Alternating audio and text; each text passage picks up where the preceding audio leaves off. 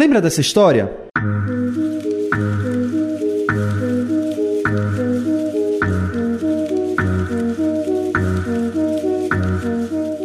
Em 2011, a jornalista Eugênia Bispo caiu de cabeça enquanto fazia um exercício abdominal. O acidente fez ela perder a mobilidade das pernas, dando início a um longo processo de reabilitação. Hoje, nove anos depois, com exercícios e fisioterapia, Eugênia voltou a andar. Quer saber como ela está hoje?